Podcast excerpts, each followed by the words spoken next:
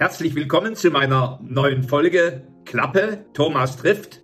Mein neues Format. Ich treffe jetzt gleich Andreas. Andreas ist ein ehemaliger Bundeswehrsoldat mit über 760 Tagen Einsatz in Afghanistan.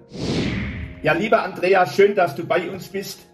Du bist Soldat, der mehrere Male in Afghanistan warst. Wir haben ja erschütternde Bilder gesehen in den, in den letzten Wochen. Und ich wollte unbedingt für mein Format Klappe wollte ich zuhören, was ein Soldat uns zu diesen Geschehnissen zu berichten hat. Das war übrigens gar nicht so einfach, äh, denn ganz viele dürfen gar nicht reden. Kannst du frei reden? Ja, ähm, ich äh, kann frei reden, weil ich bin kein aktiver Soldat mehr, ich bin ehemaliger Soldat und äh, ich habe das äh, jetzt äh, etwas einfacher, äh, meine Meinung auch kundzutun. Äh, die sollte immer äh, auf der freiheitlich-demokratischen Grundordnung basieren, aber das tut sie ohnehin, weil ich äh, war mit Leidenschaft Soldat, ich bin jetzt mit Leidenschaft eben Pensionär, äh, wenn auch noch recht jung, aber ja, ich darf frei reden. Darf ich mal ganz tief zurückgehen in dein Leben? Was hat dich dazu bewogen, Soldat zu werden? Das waren tatsächlich äh, damals ganz einfache äh, Dinge. Ähm, ich habe eine Ausbildung zum Koch gemacht und ähm, habe nach der Ausbildung auch angefangen zu arbeiten und habe dann festgestellt, Mensch, wie schlecht wird das eigentlich bezahlt, äh, dieser Beruf. Und mein Küchenchef hatte mir damals gesagt, geh erst mal ein paar Jahre zur Bundeswehr freiwillig, da kannst du ein bisschen Geld verdienen und danach gehst du ins Ausland und ähm, schaust dann, wie du im Beruf des Koches äh, weiterkommst. Und äh, das waren einfach monetäre Gründe damals äh, in der ehemaligen DDR zu sagen, ich gehe jetzt zur Bundeswehr. Und ähm, ja, so bin ich 1995 zur Bundeswehr gekommen. Und äh, war, war dir bewusst, dass die Bundeswehr dann auch, äh, auch mal zu gefährlichen ähm, und auch zu äh, Ansätzen geschickt werden wird, wo es zu kriegerischen Handlungen kommt? Ähm, also mir war durchaus bewusst, dass die Bundeswehr an Auslandseinsätzen oder an Auslandseinsätzen teilnimmt. Ähm, das war mir, bevor ich mich verpflichtet habe, durchaus bewusst, dass es Einsätze wie Afghanistan oder jetzt Mali geben wird. Ähm, das wusste ich zu dem Zeitpunkt noch nicht. Ähm, es gab damals den SVOR-Einsatz und ähm, habe einige Kameraden gesehen, die auch dort waren. Und am Anfang ging es ja tatsächlich um humanitäre Hilfe, die die Bundeswehr geleistet hat. Gar keine ähm, aktive ja. Kampfhilfe, sondern es äh, war tatsächlich humanitäre Hilfe. Ähm, daher waren mir äh, diese Art der Ausmaße an Einsätzen, wie sie später kamen mit Afghanistan, jetzt mal die eben nicht bewusst. Äh, wie, jetzt waren Sie ja mehrmals in Afghanistan gewesen. Wo waren Sie da stationiert? Ähm, ich war in Kunduz äh, selber, in Faisabad, in Masai Sharif und kurze Zeit auch in Kabul. Und wie viel Zeit haben, waren Sie insgesamt in Afghanistan gewesen? Es äh, waren insgesamt 785 Tage. Also zwei Jahre und etliches drauf noch. Ja. Ähm, wie, wie sah der Alltag für Sie aus? Ja, der Alltag, das war verschieden. Das hing so ein bisschen ab ähm, von dem Einsatzgebiet, ähm, wo man war, den Einsatzort, äh, wo man stationiert war. Letztendlich war ich in meiner Tätigkeit dort unten die Tätigkeit, die fachliche Tätigkeit äh, war immer die gleiche. Ähm, ich war unter anderem für Bewertung der Sicherheitslage zuständig und Einholen von Informationen, um die Sicherheitslage auch bewerten zu können und Einschätzung dieser. Dazu gehörte auch die äh, Beratung der ähm, ja, Teile der kämpfenden Truppe beziehungsweise der Entscheider, die für die kämpfende Truppe Entscheidungen getroffen hat. Ähm, ja, das ähm, der Alltag äh, im Einsatz ist relativ strukturiert. Man steht auf, man geht frühstücken, man trifft sich zum ersten Meeting, man geht in seine fachliche Tätigkeit, äh, man isst Mittag, äh, Freizeit, soweit sie möglich ist, verbringt man mit Sport. Ähm, und ähm, ja, dann abends spät geht's dann irgendwann ins Bett, aber man ist letztendlich äh, 24-7 äh, die Woche ähm, ständig in Bereitschaft und ähm, ja, äh, auf den Sprung auch. Also auch nachts, wenn es dort äh, Themen gibt, die bearbeitet werden müssen, hat man eben auch äh, in die Nacht reingearbeitet. Das heißt, man ist im Grunde in einer ständigen Anspannung. Letztendlich ist man in der ständigen Anspannung ähm, im Einsatz, äh, weil gerade Afghanistan ist ja auch ein Einsatzgebiet, ähm, wo man schlecht rauskommt. Also es gab Raketenangriffe, ähm, es gab äh, einen Lagerüberfall, es gab ähm, Gefährdungslagen, die ständig präsent waren und man ist eigentlich ständig in der Anspannung. Und gerade zu einer Zeit, auch 2010 bis 2012, als ähm, die Gefechte einfach auch aktiver geführt wurden, als die Sicherheitslage eben äh, immer dramatischer wurde. Äh, gerade auch in Kundus äh, gab es eben keine Nacht ohne Alarmierung eben oder ohne einen Raketenangriff. Ähm, und das ist schon sehr anspannend dann. Ja. Wenn man so einer solchen Belastung ausgesetzt ist, äh, waren Sie da selber auch in, in, in, in, in, in Kämpfe verwickelt oder waren das eher Angriffe, die Sie miterlebt haben? Also ich habe äh, eher Angriffe miterlebt. In aktive Kämpfe war ich selber nicht äh, verwickelt, ähm, weil ich dafür äh, dann doch mehr im Hintergrund agiert habe, auch wenn wir viel rausgefahren sind und äh, viel auch in Gefährdungslagen hineingefahren sind, ähm, war ich selber in einem aktiven Gefecht oder in einem aktiven Gefecht nicht beteiligt. Zum Glück. Betet man da nicht jeden Tag, bevor man schläft und sagt Danke, äh, dass es gut gegangen ist? Ähm, nein, das habe ich, das habe ich nicht gemacht. Ich habe eine Bibel gehabt, äh, äh, tatsächlich, äh, die ich auch immer bei mir gehabt habe über die ganzen Einsätze. Und ähm, auch einen Rosenkranz habe ich bei mir gehabt, auch wenn ich selber nicht getauft bin, äh, habe ich das trotzdem bei mir gehabt, aber gebetet, äh, aktiv und äh, gedankt dafür, dass alles gut gegangen ist. Das habe ich nicht, weil ich glaube, ähm, äh, ich habe mich mit der Situation vor Ort dann arrangiert, also sehr arrangiert. Waren Sie durch Ihre Ausbildung ausreichend vorbereitet auf die unterschiedlichen Einsatzfelder? Fachlich ja. Also fachlich war ich sehr gut vorbereitet, um meiner fachlichen Arbeit dort unten vor Ort nachzugehen. Ähm, militärisch war ich insgesamt auch gut vorbereitet, aber unter anderem dann nicht auf das, und ich glaube, darauf kann man auch nicht vorbereiten, was man denn tatsächlich erlebt, das Leid, was man dort erlebt, ähm, Verwundung, ähm, Tod, darüber kann man vorher sprechen ähm, dass es das gibt. Ähm, aber darauf vorbereiten, glaube ich, ähm, konnte ich mich zumindest äh, nicht darauf, was ich dann eben erlebt habe, dass, dass Kameraden ums Leben gekommen sind, äh, mit denen man Tag zuvor noch ein gutes Gespräch hatte ähm, oder eben auch ähm, ja, ähm, Afghanen, äh, die uns unterstützt haben äh, in der Arbeit. Ähm, wenn die getötet wurden, ähm, dann waren das immer schlimme Bilder für mich, äh, beziehungsweise auch Bilder zu sehen von getöteten, verwundeten, äh, Blutverletzungen, zersprengte Körper. Äh, das war was, worauf ich mich nicht, ähm, ja, worauf ich mich nicht vorbereitet hatte. Und ich glaube, darauf kann man sich auch schlecht vorbereiten. Das gilt es dann auszuhalten und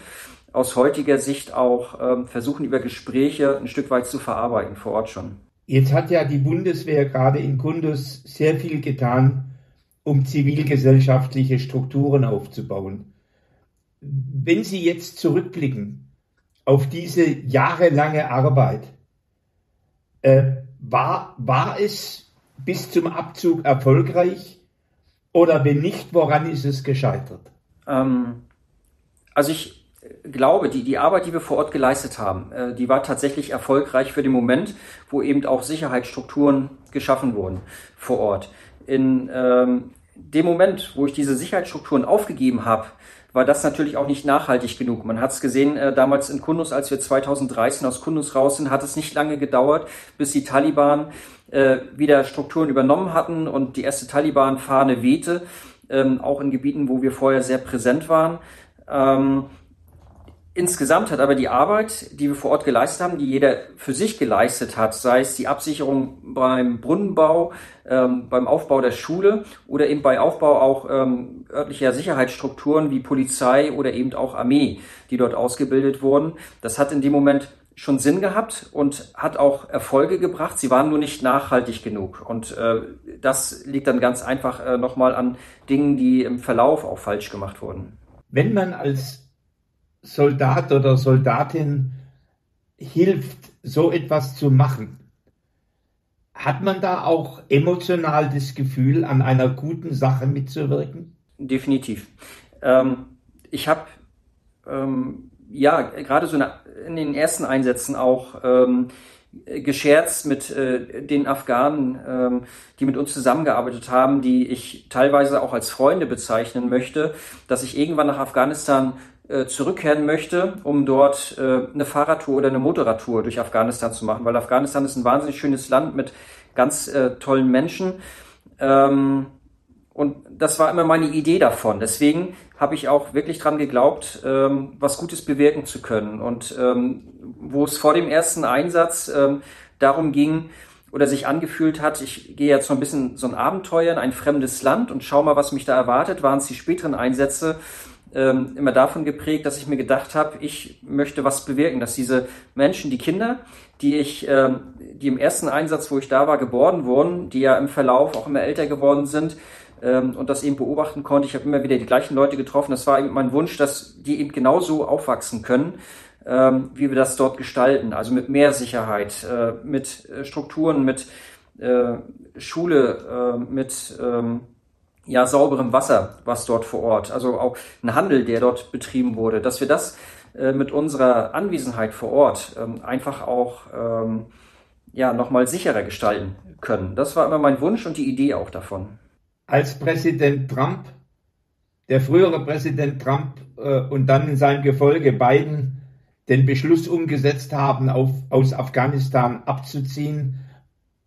War das ein Schock für Sie? Es war zu erwarten, ähm, weil Trump ja im Vornherein hat er ja angekündigt, dass er seine Truppen dort rausziehen will. Ich habe ähm, aber immer dran geglaubt, dass ein äh, Joe Biden äh, diese Entscheidung rückgängig macht ähm, weil ich sie für falsch hielt. Ähm, weil ein Land wie Afghanistan, was seit Ende der 70er Jahren dauerhaft im Krieg ist, ähm, kann man nicht innerhalb von 20 Jahren in eine Struktur bringen, ähm, schon gar nicht in ein Nation Building, dass es eben auch selbstständig funktioniert. Und äh, Meiner Meinung nach ist man dort zuvor schnell letztendlich abgezogen. Es war für alle anderen Nationen alternativlos, weil die Amerikaner, wenn die das, diesen Einsatz nicht mehr unterstützen, haben alle anderen Nationen eben auch keine Möglichkeit, dort weiterzuarbeiten. Und das äh, war das ganz große Problem, ja. Ist das für einen sachlichen und nüchternen Menschen für Sie dann einfach eine Sachentscheidung oder geht das auch ans Herz? Das geht auch ans Herz. Äh, gerade als ich die Bilder gesehen habe vor einigen Wochen in Kabul, das Chaos am Flughafen und äh, die Menschen, äh, die dort verzweifelt versucht haben, ähm, aus dem Land zu kommen, ähm, das ging mir schon wahnsinnig ans Herz und ähm, hat mich auch in meiner Therapie wieder zurückgeworfen, weil genau das Gleiche habe ich auch während meiner aktiven Zeit dort erlebt, dass Menschen, die bedroht wurden, um Hilfe gefleht haben, ähm, ja sehr verzweifelt waren und äh, ich selber so machtlos, ihnen persönlich nicht helfen zu können. Und das war jetzt ganz schwer auszuhalten, auch als ich die Bilder gesehen habe. Also es ist mir sehr ans Herz gegangen, ähm, zum einen diesen Einsatz aufgegeben zu haben, ähm, die internationalen, und äh, zum anderen zu sehen, wie verzweifelt die Menschen sind vor Ort. Jetzt hast du gerade selber das Wort Therapie äh, in den Mund genommen und was, was heißt das?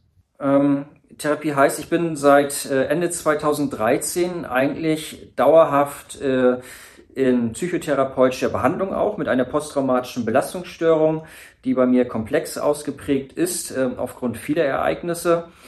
Und ähm, ja, das bedeutet auch ja seitdem eine sehr, sehr große Anstrengung. Ähm, Therapie willig zu bleiben, die immer fortzuführen, weil es gibt ähm, bessere Phasen, es gibt sehr schlechte Phasen und ähm, sich dort nicht aufzugeben, sondern da dran zu bleiben. Ähm, das heißt eigentlich Therapie und das geht auch nur mit einem ähm, sehr guten Psychotherapeuten an der Seite, der mich immer wieder motiviert, ähm, auch weiterzumachen, also nicht aufzugeben. Auch äh, diese Frage ähm, hat sich mir ähm, häufiger schon gestellt. Ähm, wann hört das Ganze auf, im, im Kopf weh zu tun, im Herzen weh zu tun? Und ähm, meine, ich kann die immer gleich beantworten, wenn ich nicht mehr da bin, aber eben um nicht aufzugeben, weiterzumachen, ähm, da unterstützt mich eben mein Psychotherapeut eben auch sehr. Sind das dann auch Bilder, die einen fast verfolgen? Ja, das sind äh, Erinnerungen, äh, die einen verfolgen, ähm, Bilder, ähm, die gerade auch durch die Verzweiflung der Menschen jetzt vor einigen Wochen am Flughafen in Kabul wieder getriggert wurden, äh, so sagt man. Ähm, und die kommen natürlich nachts hoch in den Träumen, die kommen tagsüber hoch, ähm, die beschäftigen mich auch momentan tagsüber wieder, diese Bilder. Ähm, da spricht man dann von Dissoziation. Und ja, da am Ball zu bleiben, also den Faden nicht zu verlieren, das ist, äh, ja, glaube ich, immer der Punkt, an dem man arbeiten muss, ständig. Wenn man dann in so einer Situation ist, wie Sie schon seit, seit Jahren jetzt, äh, und auf der anderen Seite dann sehen, dass ein Präsident Biden eine aus Ihrer Sicht falsche Entscheidung von Trump fortführt, glaubt man da überhaupt noch an das Thema Nation Building? Ähm, ja, ich glaube an das Thema Nation Building und äh, für Nation Building hat man Afghanistan zu früh verlassen. Ähm, ich, wie gesagt, ich hatte vorhin schon gesagt, ein Land, das äh, seit Ende der 70er Jahre im, im Krieg ist, ähm, jetzt in eine Struktur überführen zu wollen innerhalb kurzer Zeit, auch 20 Jahre sind dort kurz für so etwas, für so ein Land, ähm, ist, glaube ich, eine, eine falsche Denke. Und ähm, ich glaube trotzdem an ein Nation Building. Äh, hier hat man sich nur ähm, aus der Verantwortung gestohlen, ähm, glaube ich. Man hat das nicht fortgeführt. Man hätte es konsequenter fortführen müssen und man hätte dort, glaube ich, noch einige Ziele erreichen können. Ähm, jetzt zu sehen ähm, und auch ähm, in, ja, die deutsche Politik zu beobachten und zu sagen, auf einmal müssen wir oder ist alternativlos mit den Taliban zu verhandeln. Sie waren 20 Jahre lang mein Feind. Sie wurden 20 Jahre lang als mein Feind definiert und jetzt geht man hin und sagt, jetzt gebe ich den 600 Millionen Euro auf die nächsten Jahre, äh, damit dort Strukturen aufgebaut werden können. Da frage ich mich natürlich, warum ging das vor 20 Jahren nicht? Warum mussten wir eben hinnehmen, dass äh, deutsche Soldaten äh, sterben oder auch viele deutsche Soldaten traumatisiert werden, ähm, die man im Übrigen jetzt auch nicht ausreichend unterstützt seitens der Bundeswehr. Äh, warum hätte man dann nicht eben vor 20 Jahren auch sagen können, wir unterstützen das mit massiven Hilfsangeboten, mit massiv Geld, damit die Taliban eigene Strukturen aufbauen können. Welche Strukturen das sind, äh, das erkennt man jetzt eben äh, ganz deutlich. Mädchenschulen werden geschlossen, es werden Universitäten geschlossen, Mädchen dürfen nicht mehr allein auf die Straße gehen oder Frauen und Mädchen nicht mehr allein auf die Straße gehen. Und Daher sage ich, äh, die Idee vom Nation Building wurde zu früh aufgegeben und äh, das hätte man fortführen müssen, konsequenter und meinetwegen auch ähm, Gesprächsbereitschaft gegenüber den Taliban zeigen können. Ähm, aber das äh, Land jetzt den Taliban zu überlassen und das auch noch mit massiv Hilfsgeldern zu unterstützen, halte ich eindeutig für falsch. Sie waren ja auch selber Retter für Ortskräfte jetzt im Einsatz in den jüngsten Wochen. Wollen Sie da ein bisschen berichten? Ähm, ja, Retter.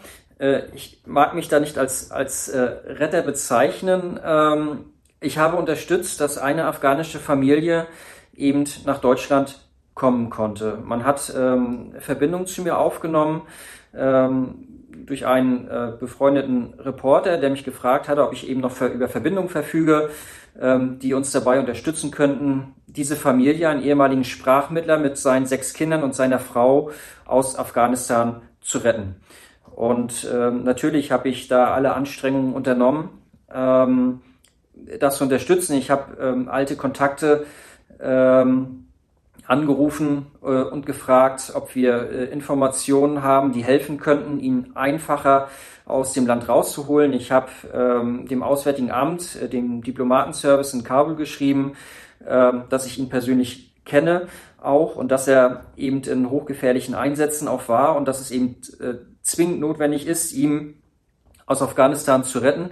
Ähm, er war damals für uns in Kundus eingesetzt und äh, da habe ich leider nie eine Antwort erhalten, weshalb ich dann an einen befreundeten Marine aus den USA ähm, rangetreten bin und gefragt habe, ob er mich unterstützen könnte. Ähm, er hat das versucht, weil seine eigenen Truppen in Afghanistan, in Kabul vor Ort, den Flughafen abgesichert haben, über eine Verbindung über seine Soldaten dort vor Ort, ähm, uns zu unterstützen. Und ähm, insgesamt war die Lage schwierig, sehr unübersichtlich. Und äh, wir haben es dann versucht, über den ähm, örtlichen, ja, über einen örtlichen äh, Senator in, in Charlotte. Und äh, der hat dann zugesagt, wir holen ähm, die afghanische Ortskraft der Deutschen, die holen wir dort irgendwie raus. Ich sollte ihm alle Daten übermitteln und wenn die Deutschen ihn nicht aufnehmen, wird er eben Amerikaner. Ähm, letztendlich ist er dann einige Tage später, hat er es geschafft, ähm, durch das Gate zu kommen mit seiner Familie, nachdem er eben äh, Tage dort schon ausgeharrt hatte in diesem Tumult mit seinen kleinen Kindern und hat es geschafft, in einen deutschen Flieger zu kommen, ist ausgeflogen worden und befindet sich jetzt in einem Aufnahmelager in Deutschland. Wir haben schon telefoniert. Er hat sich äh, sehr bedankt für das Engagement und ähm, ja, das hat gut getan, das zu sehen. Und auf der anderen Seite macht es eben traurig zu sehen, wie viele Menschen trotzdem noch dort geblieben sind, dort bleiben mussten, denen nicht geholfen wurde. Und äh, auch da sehe ich äh, ganz deutlich äh, Fehler. Ähm, der Bundesregierung, wo man hätte das Ganze entspannen können. Man hätte sicherlich nicht ganz verhindern können, dass es zu dieser Situation kommt, zu dieser akuten, aber man hätte es deutlich entspannen können, wenn man vorher auf äh, verschiedene Verbände gehört hätte und einfach die Maßnahmen früher ergriffen hätte, weil bereits im letzten Jahr wusste man, die Amerikaner werden auf jeden Fall abziehen. Dass Biden die Entscheidung nicht rückgängig macht, war relativ klar. Und da hätte man anfangen müssen, sukzessive eben Menschen, die für uns gearbeitet haben, rauszuziehen. Nicht alle auf einmal, so dass eben auch weiter vor Ort ähm, Strukturen hätten weiter aufgebaut werden können, aber zumindest die Menschen, die direkt mit uns gearbeitet haben, gerade auch für die Bundeswehr. Sind. Gen genau. Die hätte man äh, unterstützen müssen und rausziehen müssen. Und ähm, die äh, Thüringer AfD hat ja dann sofort wieder davor gewarnt und hat äh, vor einem neuen 2015 äh, gewarnt. Und äh, wenn man sich die Zahlen dann anschaut, 2015 haben wir äh, von 1,2 Millionen Flüchtlingen gesprochen. Und hier habe ich mal eine Zahl in den Raum geworfen, die relativ belastbar ist, von 20.000 Menschen, äh, die für uns äh, gearbeitet haben, inklusive ihrer Familienangehörigen. Das sind ungefähr so 20.000 Menschen. Hätte man die rausgezogen, das wäre eine oder relativ einfach gewesen, die auch zu integrieren in Deutschland unterzukriegen. Die wären wahnsinnig dankbar gewesen. Jetzt haben wir, glaube ich, knapp geschafft, viereinhalbtausend Menschen aus Afghanistan herauszubringen. Und davon sind irgendwas um die 250 Ortskräfte gewesen, äh, bei, glaube ich, über 2200 berechtigten Ortskräften. Das sind so die Zahlen, die ich im Kopf habe. Und äh, das finde ich eine schlimme Zahl, dass wir offensichtlich immer noch äh, weit über 1800 äh, Ortskräfte dort haben, denen wir nicht geholfen haben. Und äh, ja, ist für mich eine absolut schlimme Vorstellung. 90 Prozent eigentlich. 90 Prozent haben wir im Stich gelassen. Ja. Wenn, wenn Sie dann hören von dem amerikanischen äh, Soldaten, dass er sagt, dann holen wir die halt raus und dann werden die amerikanische Staatsbürger, da wird es einem ja schon schwer ums Herz. Definitiv. Also ähm, erstmal ähm, finde ich das wahnsinnig toll, dass die dort so einfach mit umgehen und sagen, wir haben unsere Verpflichtung und da ist es eben egal, ob das Menschen sind, die mit uns zusammengearbeitet haben oder eigene Soldaten. Die holen alle raus, die lassen keinen im Stich. Das sind die Amerikaner. Auch die deutschen Soldaten lassen keinen im Stich. Wir sind aber dort, glaube ich, noch mehr auf die Politik angewiesen. Ich glaube auch, dass die Soldaten, die vor Ort waren, ähm, noch lange, lange Zeit damit zu tun haben werden, ähm, die Bilder aus dem Kopf zu kriegen, die sie vor Ort erlebt haben. Also gerade die Leute, die jetzt an der Evakuierungsoperation beteiligt waren. Ähm, ich habe da heute gerade erst einen äh, guten Bericht gelesen äh, vom Führer vor Ort, ähm, der das schon erkannt hat, ähm, auch ähm, unter welchem Druck die Soldaten standen, eben zu entscheiden. Und ich kann mir das selber auch sehr schwer vorstellen, wenn ich äh, eine Menschenkette bis 200 abzähle und äh, der Letzte, der in der Reihe steht, ist vielleicht das Kind von einem, der davor steht und den muss ich dann da lassen, weil eben nur zwei in den Flieger rein dürfen. Und das, äh, ja, finde ich äh, eine sehr, sehr schlimme Vorstellung und wird wahrscheinlich auch äh, die Kameradinnen und Kameraden, die vor Ort eingesetzt waren, auch so schnell nicht loslassen. Jetzt haben Sie ja äh, in Ihrer Krankheit, in dieser posttraumatischen Belastung, ähm, Störung, haben Sie jetzt das ja umgewandelt ein Stück in Hilfe für andere. Was machen Sie da? Ähm, ich habe, ja, also es fing damit an, dass ich mich ähm, in, im Jahr 2018 dazu entschieden habe, aktiv äh, die Bundeswehr zu verlassen, weil ich gesagt habe, ich, ähm, ich habe als Einsatzversehrter in der Bundeswehr keine Lobby. Ähm, ich werde immer als der Kranke auch betrachtet und ich möchte ähm, ja, das möchte ich einfach nicht mehr. Ich möchte keine einfachsten Tätigkeiten ausführen, sondern ich möchte eigentlich das machen, wofür ich ausgebildet bin. Das kann ich aber nicht mehr, weshalb ich mich entschieden hatte, eben die Bundeswehr zu verlassen. Ähm, Ende 2019 war es dann soweit. Ich habe die Bundeswehr verlassen und ähm, habe geschaut, wie kann ich ja meine meine Arbeitskraft, die ja durchaus noch da ist, sinnvoll einsetzen und habe auf verschiedenen Gebieten ehrenamtlich äh, versucht, äh, mal reinzuschnuppern. Ich habe bei der Tafel ähm, unterstützt, also bei der örtlichen Tafel habe ich äh, unterstützt. Ähm, ich habe Kameraden, auf die ich persönlich kannte, die ich kennengelernt hatte im Rahmen der Therapie zuvor schon unterstützt und ähm, wollte das Ganze dann bündeln. Also ich habe gemerkt, ich kann äh, relativ gut mit Behörden kommunizieren, äh, im Schriftverkehr und so weiter. Ich weiß, worauf es ankommt. Ich musste mich durch mein Verfahren selber durchkämpfen, also alle Anträge stellen und meine Ansprechpartner suchen. Und die kannte ich äh, jetzt zu dem Zeitpunkt und äh, bin an den Bund Deutscher Einsatzveteranen herangetreten und habe gesagt, ich bin recht junger Pensionär und ich möchte ähm, Engagement anbieten äh, für andere Kameraden und Kameradinnen. Und ähm, ja, man hat gesagt, wir brauchen immer Fallmanager. Fallmanager betreuen eben, machen eine Lebensbegleitung auf ganz niederschwellige Art und Weise, wir betreuen eben die Kameradinnen und Kameraden vor Ort. Ähm, und habe ich gesagt, ja, das möchte ich machen. Und ähm, habe dort meinen ersten Fall gekriegt, ähm, der ja ein, ein, Veteran, der ausgeschieden war aus der Bundeswehr und ähm, ja, der sehr einen sehr langen Leidensweg auch äh, hinter sich hatte und äh, dem ich einfach helfen wollte für sich zu äh, reflektieren, was kann ich noch, nicht was kann ich nicht mehr, sondern was kann ich noch. Und äh, wir als Fallmanager fahren eben vor Ort hin zu den Kameraden und schauen, wie kann ich am besten unterstützen? Wie kann ich den Kameraden unterstützen? Wie kann ich die Familie unterstützen? Das sind eben nicht nur Anträge, sondern wir schauen auch, wie voll ist der Kühlschrank? Gibt es andere Probleme, die geklärt werden müssen? Gibt es Probleme mit den Kindern, zwischen den Eheleuten vielleicht, äh, zwischen den Partnern? Gibt es ähm, Finanzsorgen. Das gucken wir uns alles an, unterstützen dann eben kleinschrittig äh, diese Dinge ähm, in Ordnung zu bringen wieder und bauen natürlich ein wahnsinniges Vertrauensverhältnis auf. Ähm, die größte Hilfe leisten wir über Gespräche, indem wir ähm, Anerkennung zeigen für das, was er geleistet hat, für den Weg, den er hinter sich gebracht hat, für den langen Leidensweg auch, den er hinter sich hat. Und ähm, ich kann eben aus meiner Sicht als Betroffener eben aussprechen, was eben ähm, nochmal viel authentischer wirkt, äh, wenn ich, wenn ich sage, ich weiß, was du gerade durchmachst, ich weiß, was du in der Vergangenheit durchgemacht hast. Und äh, dadurch ähm, ist mit vielen ähm, der Menschen, die ich, die ich betreue, ein sehr gutes Verhältnis auch entstanden, auch freundschaftliche Verhältnisse. Und ähm, wir unterstützen uns dann eben auch gegenseitig. Also zuerst äh, leiste ich Hilfe, um eben den akuten Notstand äh, zu beheben, um ähm, dann später aber auch selber davon zu profitieren, indem auch Rückfragen kommen. Wie geht es dir denn eigentlich? Ähm, das hilft ja auch mir ein Stück weit. Und ähm, das, was wir leben im Verband, ist, glaube ich, ähm, die intensivste Form der Kameradschaft, äh, die es gibt. Und äh, da unterstützt man sich eben. Und das ist eben nicht eine äh, professionelle Hilfe, sondern eben eine niederschwellige Hilfe, die sich durchaus auch professionell auswirkt, weil wir eben auch Hilfen vermitteln können äh, bei der Bundeswehr. Aber durch uns finden die Soldaten oftmals auch einen Zugang und die Bereitschaft, sich zu öffnen und zu sagen, ja, ich habe ein Problem, wo ich äh, Unterstützung benötige. Das hilft Ihnen auch?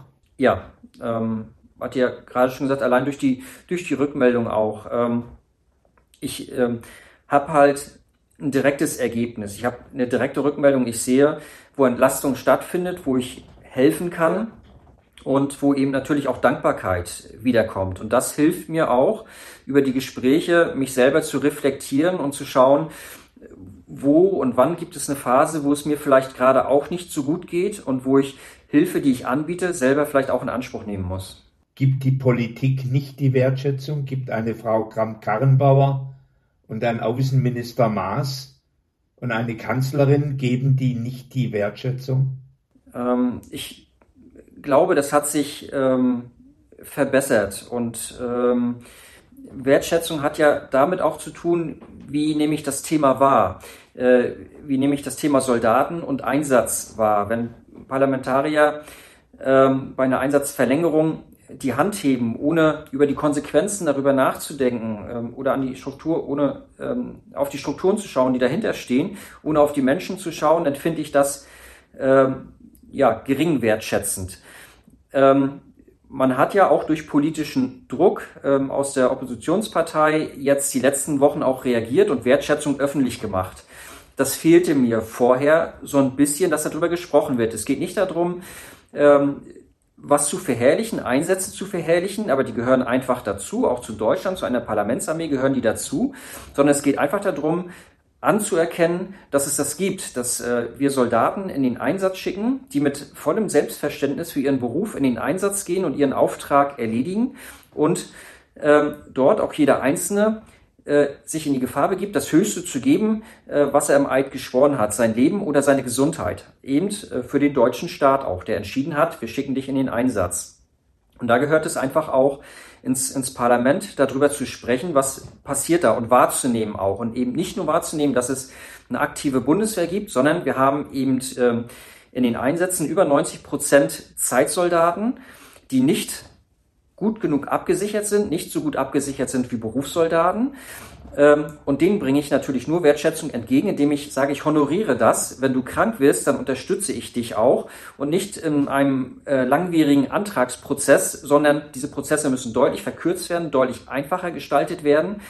Und äh, ich schaffe Anerkennung, indem ich eben auch Veteranen wahrnehme, Einsatzveteranen wahrnehme. Das sind nämlich alle die, die jetzt zu Hause sitzen ähm, viele auch nicht erkrankt sind, aber eben ganz viele auch psychische Probleme einfach haben durch ihre Einsätze und die werden einfach nicht mehr wahrgenommen, dass es die gibt. Auch bei den Einladungen ähm, jetzt zum äh, Zapfenstreich ähm, sind eben überwiegend ähm, aktive Soldaten eingeladen worden und die Veteranen, ähm, die zu Hause sitzen, die äh, wir haben über 400.000 Einsatzveteranen bei der Bundeswehr, viele davon im zivilen Leben schon sehr gut integriert auch, die aber schlicht und einfach vergessen werden die nicht benannt werden. Und ich glaube, diese Gruppe muss eben auch ganz deutlich benannt werden. Und wie gesagt, äh, Einsatzveteranen sind nicht nur aktive Soldaten, sondern im überwiegenden Teil inaktive Veteranen. Ja.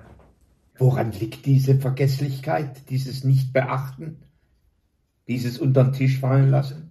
Also ich äh, glaube, das hat auch ein bisschen was mit unserer Geschichte in, in Deutschland zu tun und immer der Meinung, dass wenn man das tun würde, äh, dieses Beachten direkt eine Verherrlichung stattfinden würde, ähm, dieser äh, Soldatengemeinschaft. Und äh, dem ist aber nicht so, sondern ich muss es ganz normal integrieren in die ganz normale Debatte und wahrnehmen, dass es das gibt, dass es bei uns in der zivilen Gesellschaft ganz viele eben ehemalige Soldaten und damit auch Einsatzveteranen gibt. Und äh, man darf eben keine Angst davor haben, äh, zu sagen, die sind unter uns und die können uns eben auch so viel noch bringen. Die können wir, äh, wir können das, was, was dort vorhanden ist, auch sehr gut nutzen für uns als Bundesrepublik Deutschland, damit eben nicht sich die Geschichte wiederholt.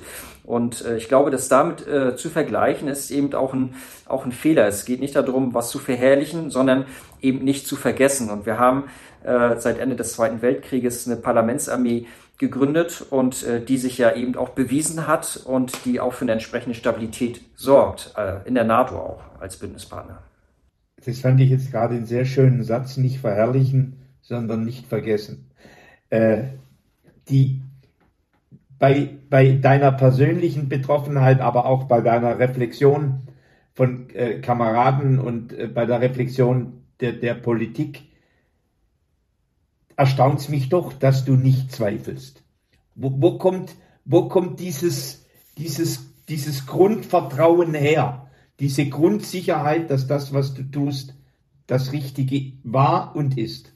Ja, weil ich, äh, also ich äh, glaube tatsächlich daran. Ich habe äh, den, den Eid geschworen und äh, für mich also äh, Soldat war für mich nicht nur ein Beruf, sondern für mich war Soldat eine Berufung. Ähm, das habe ich zwar, als ich in die Bundeswehr ähm, reingekommen bin, aus ganz anderen Gründen bin ich aus, in die Bundeswehr reingekommen, habe dann aber festgestellt, ganz schnell, das ist meine Berufung, das möchte ich, das möchte ich tun. Und ähm, ich habe auch das Vertrauen in die Politik, dass die richtige Entscheidung getroffen werden. Und wenn die Politik die Entscheidung trifft, ähm, weil der Einzelne, glaube ich, kann das gar nicht so gut überblicken. Also dafür haben wir die Politik auch mit ihren ähm, außenpolitischen und äh, strategischen ähm, Überlegungen zu entscheiden, in welchen Einsatz schicke ich meine Armee, wo muss ich unterstützen und in welcher Form muss ich unterstützen, humanitär oder eben auch im Rahmen eines Kampfeinsatzes. Und ich, ich glaube da einfach dran, ähm, ja, dass das ähm, alles auch so Sinn macht und wichtig ist. Also ich habe ja selber ähm, gesehen, was, was dieser Einsatz macht mit den Menschen auch vor Ort. Also ich halte das auch unheimlich wichtig, weiterhin Unterstützung zu leisten, humanitär und wenn äh, notwendig eben auch äh, im Rahmen eines Kampfeinsatzes zu unterstützen um eben äh, diese Welt auch so ein bisschen äh, ja, auch für andere Menschen lebenswerter zu machen. Das heißt, du würdest das ja auch dann für Mali so sehen. Genau, also ich äh, glaube, ähm, dass Mali, äh, dass der Einsatz in Mali genauso wichtig ist. Auch um eine gewisse Sicherheit in Europa zu garantieren, sind diese Einsätze auch notwendig. Ich glaube, dass äh, mit unseren Einsätzen, äh, unter anderem in Afghanistan und auch in Mali, ähm, eine gewisse Sicherheitsstruktur geschaffen wurde, die uns in Europa davor geschützt hat, auch in der Vergangenheit vor weiteren Anschlägen, auch wenn wir davon ja nicht ganz verschont geblieben sind.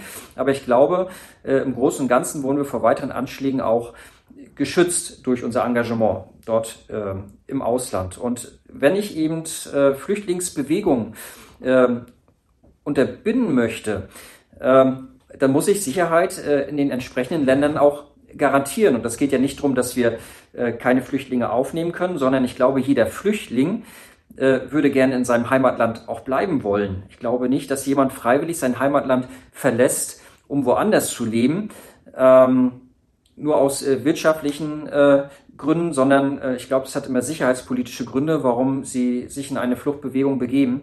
Und äh, daher denke ich, Engagement ist auch weiterhin notwendig im Ausland. Das heißt, du würdest dann auch sagen, dass es ein Ziel für sich schon war, äh, dass die Al-Qaida keinen Terrorakt mehr vom afghanischen Boden aus gestartet hat. Definitiv, und es ist ja auch nicht äh, nur Al-Qaida, sondern es gab ja auch äh, direkt zu Beginn des Einsatzes, ähm, gibt es ja unterschiedliche ähm, extremistische Gruppierungen, auch in ähm, Afghanistan. Es war nicht nur Al-Qaida, die man sicherlich unterschätzt hat. Taliban ist dann wiederum eine Gruppe, äh, wir haben den IS. Und ich glaube, ähm, wir konnten schon verhindern, ähm, gerade in den Bereichen, wo eben Armee, ähm, Armeen internationale, die NATO tätig war, dass wir dort unterbinden konnten, dass die Strukturen dort festsetzen. Ähm, es wurde viel aus Pakistan heraus operiert. Jetzt ist man zurückgekommen. Das Ganze wird durch Pakistan auch noch unterstützt in Afghanistan, dass äh, die sich wieder dort etablieren können, auch die Taliban. Ähm, und daher sage ich, wir sind dort zu früh rausgegangen, um eben das nachhaltig zu gestalten. Ich glaube schon, dass sich auch in kürzester Zeit wieder terroristische Strukturen dort in äh, Afghanistan bilden werden und nicht nur die Taliban eine Rolle spielen, sondern ähm, ja, der islamische Staat, ähm, ein Haqqani-Netzwerk, der jetzt im Übrigen Innenminister ist, äh, ist vor äh, ja, ein paar Jahren noch als Feind definiert worden, steht auf der Terrorliste der Amerikaner drauf. Äh, und den lasse ich jetzt Innenminister werden. Und deswegen glaube ich ganz fest daran, dass sich innerhalb kürzester Zeit in Afghanistan auch wieder terroristische Strukturen festsetzen. Wenn, Andreas, wenn du so jetzt nach vorne guckst, wir haben ja viel ja auch Blick zurück äh, oder in die Gegenwart gerichtet. Äh, ein Blick nach vorne, was wünschst du dir äh, von der Politik? von einer Verteidigungsministerin oder einem Verteidigungsminister. Äh, was sind eigentlich deine Erwartungen? Meine Erwartung ist, ähm, dass Einsätze, die, die geplant werden oder jetzt auch der Mali-Einsatz, der ja besteht, dass man die einfach nochmal ähm, geopolitisch überdenkt, dass man Ziele eben definiert, äh, dass man eben sagt, was sind unsere kurzfristigen Ziele, was sind die langfristigen Ziele, was möchte ich erreichen mit meinem Engagement dort. Und äh, daraufhin in, in, in dieser Zielrichtung den Einsatz entsprechend auch verändern und dass man eben ähm, auch für zukünftige Einsätze zuvor Ziele definiert, dass man nicht über Hals über Kopf dort reingeht und ähm, ja, erstmal ja, sagt, es ist, äh, wir müssen da erstmal rein, ohne dass man äh, die Zielausrichtung klar hat, sondern das Ziel muss definiert werden und dann muss ich da, ähm, in Zwischenschritten schauen, ähm, habe ich das Ziel noch im Blick? Muss ich das verändern? Ähm, oder habe ich eben auch Zwischenziele schon erreicht und muss ich den Einsatz eventuell anpassen, dass man eben ähm, ja eben darauf schaut, dass ich eben nicht nur Soldaten, wie man so schön sagt, verheize, sondern eben auch gezielt einsetze für die Sache, die ich vorhabe. Das Nicht-Verheizen ist ja auch ein Teil der Wertschätzung des Menschen. Ja. Ja. Was würdest du denen sagen, die sagen, Afghanistan, Afghanistan zeigt, äh, dass die Bundeswehr sich überhaupt nicht an solchen Einsätzen beteiligen soll? Ich ähm, halte das für falsch, weil äh, ich finde, humanitäre Hilfe, äh, zivile Entwicklungshilfe total wichtig. Aber ich äh, glaube auch, dass ähm, Entwicklungshilfe nicht stattfinden kann, ohne dass äh, so ein, ja, so eine, so ein Engagement auch äh, militärisch gesichert wird. Ähm, ich muss mit teilweise robusten Maßnahmen erstmal einen sicheren Korridor schaffen, wo ich eben diese Hilfsmaßnahmen eben auch durchführen kann, damit sie fruchten. Ähm, ich glaube nicht daran, dass nur wenn man Geld in ein Land gibt, dass es auch dort ankommt, ähm, wo es hin soll, sondern das muss äh, ja, für eine gewisse militärische Ordnung auch gesorgt werden. Und Nation Building ist tatsächlich auch nur äh, möglich äh, unter Zunahme des Militärs. Ähm, das muss man eben wissen. Ohne Militär funktioniert ein Nation Building eben nicht, weil ich erstmal durch robuste Maßnahmen Struktur schaffen muss, äh, um eben ähm, ja, das Land entwickeln zu können auch, um eine gewisse ähm, ja, ja, ein gewisses, äh, eine gewisse Demo ja, Demokratie ist aber ein schlechtes äh, Wort. Ich kann kein Land demokratisch machen, was nicht demokratisch werden will, aber äh, eine gewisse Idee dort reinzubringen und umzusetzen, brauche ich eben äh, auch am Anfang robuste Maßnahmen. Und das heißt auch nicht, dass ich äh, in jedem Einsatz in einen Kampfeinsatz gehen muss, aber es müssen gegebenenfalls robuste Maßnahmen her, um das erstmal sicherzustellen, um dann eben auch humanitäre Hilfe zu leisten. Ohne humanitäre Hilfe wird es nicht gehen. Ähm, das sehe ich auch, aber es geht eben auch nicht ohne Militär. Wenn ich dich so sprechen höre, dann würdest du ja auch nicht ausschließen, dass man in sieben oder acht Jahren wieder in Afghanistan ist. Ich äh, äh, hoffe, dass es nicht so lange dauert. Ich bin mir sogar ganz sicher, dass wir in einigen Jahren wieder in Afghanistan sind und äh, hoffe, dass es nicht so lange dauert, dass wir wieder komplett neue Strukturen aufbauen müssen, sondern ähm, ich hoffe, dass es so frühzeitig, dass wir auf vorhandene Strukturen aufbauen können. Ähm, die Taliban gehören momentan zur bestausgerüstetsten Armee der Welt. Ähm, sie haben mehr funktionierende Hubschrauber als die Deutschen. Ähm, dadurch, was die Amerikaner eben auch dort gelassen haben, was die Internationalen dort gelassen haben. Und ähm, ja, wenn ich nicht möchte, dass ich äh, gegen einen übermächtigen Gegner kämpfe, äh, dann bin ich der Meinung, muss man sein Engagement innerhalb kürzester Zeit wieder in Afghanistan verstärken. Auf welche Art und Weise auch immer, das muss die Politik entscheiden, aber ich hoffe einfach für die Menschen dort, dass wir eben auch mit militärischen Maßnahmen, äh, die wir erneut aufgreifen, äh, dort schnell wieder mehr Stabilität reinbringen. Lieber Andreas, gibt es etwas, was du gerne noch sagen möchtest? Ich habe dich jetzt ja sehr intensiv befragt und vielleicht nicht alles angesprochen, was dir wichtig ist. Ähm, also ich, ich habe das Gefühl, ich durfte alles äh, sagen, äh, dank deiner Fragen, äh, die du gestellt hast. Und ähm, nein, eigentlich äh, bin ich mit unserem Gespräch so zufrieden und, und glaube, ich habe alles gesagt, was ich sagen wollte. Ja, also ich muss sagen, das war für mich auch sehr hilfreich. Denn, denn ich, ich, ich bin auch jemand, der sich immer wieder am Riemen reißen muss, dass er sich mit den Dingen auch tatsächlich beschäftigt und mit den Menschen tatsächlich beschäftigt und den Menschen zuhört und nicht nur schnell die Hand hebt im Parlament. Das ist ja dann schnell gemacht und dann ist das Thema vorbei, obwohl es überhaupt nicht vorbei ist. Äh, deswegen ganz, ganz lieben Dank äh, für diese ausführliche Reflexion äh, deiner Erfahrungen in, in Afghanistan, aber auch rückblickend auf Af Afghanistan. Ganz lieben Dank und dir persönlich alles Gute. Vielen Dank, Thomas.